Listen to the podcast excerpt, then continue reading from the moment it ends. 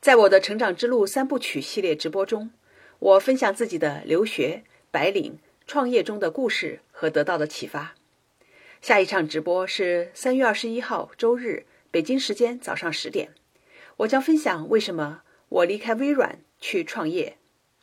离开微软这个决定绝不是一拍脑袋就促成的，创业也是经过我深度思考，并且测试了几次才定下来的。相信很多听友们能够得到启发。那让我先花一分钟时间总结一下我上一次直播的要点吧。上次我讲到常见的职业发展路径有两个方向，一个是纵向，一个是横向。纵向发展指的是在同一个职能上深耕多年，最后变成了专家，得到的是深度，也许成为这个职能的管理者。比如说，从一个初级的工程师，慢慢的变成高级工程师，或者呢，走上管理工程师的领导岗位。当然，这里啊，要想成为优秀的工程师的管理者，除了要提升技术上的能力，还需要提升各种软技能，尤其是人和人之间交往合作的各种能力，像领导力啦、团队合作能力啊、表达和沟通能力啊等等等等。那我们说的横向发展，这里指的是跨职能的多领域发展，得到的呢是宽度，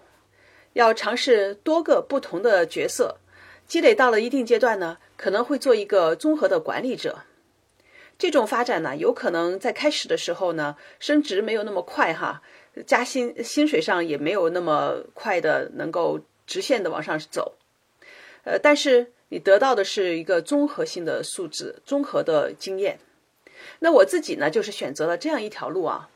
呃，我做过市场分析师，做过销售代表、产品经理、市场营销、市场开发、企业战略、人才培训，还有现在的咨询和教练。当然，现在的咨询和教练是在原来的这个基础上哈，要不然我没有办法去做咨询。那工作的呃不同类型的公司啊，或者是组织呢，也包括很多样哈。啊，我在政府部门哈，中国的政府部门，那是我第一份工作哈，我在那儿工作过。然后呢，在呃一些小的公司，后来又进了大的公司，然后又进了创业公司哈，或者说我自己啊又创业这样的各种类型的公司里，我都工作过。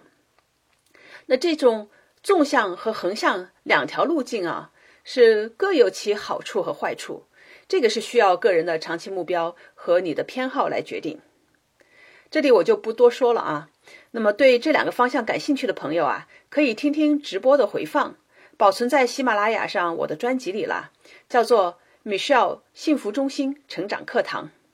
当然，我也非常欢迎你去我的另一个专辑听 Michelle 讲述美国故事，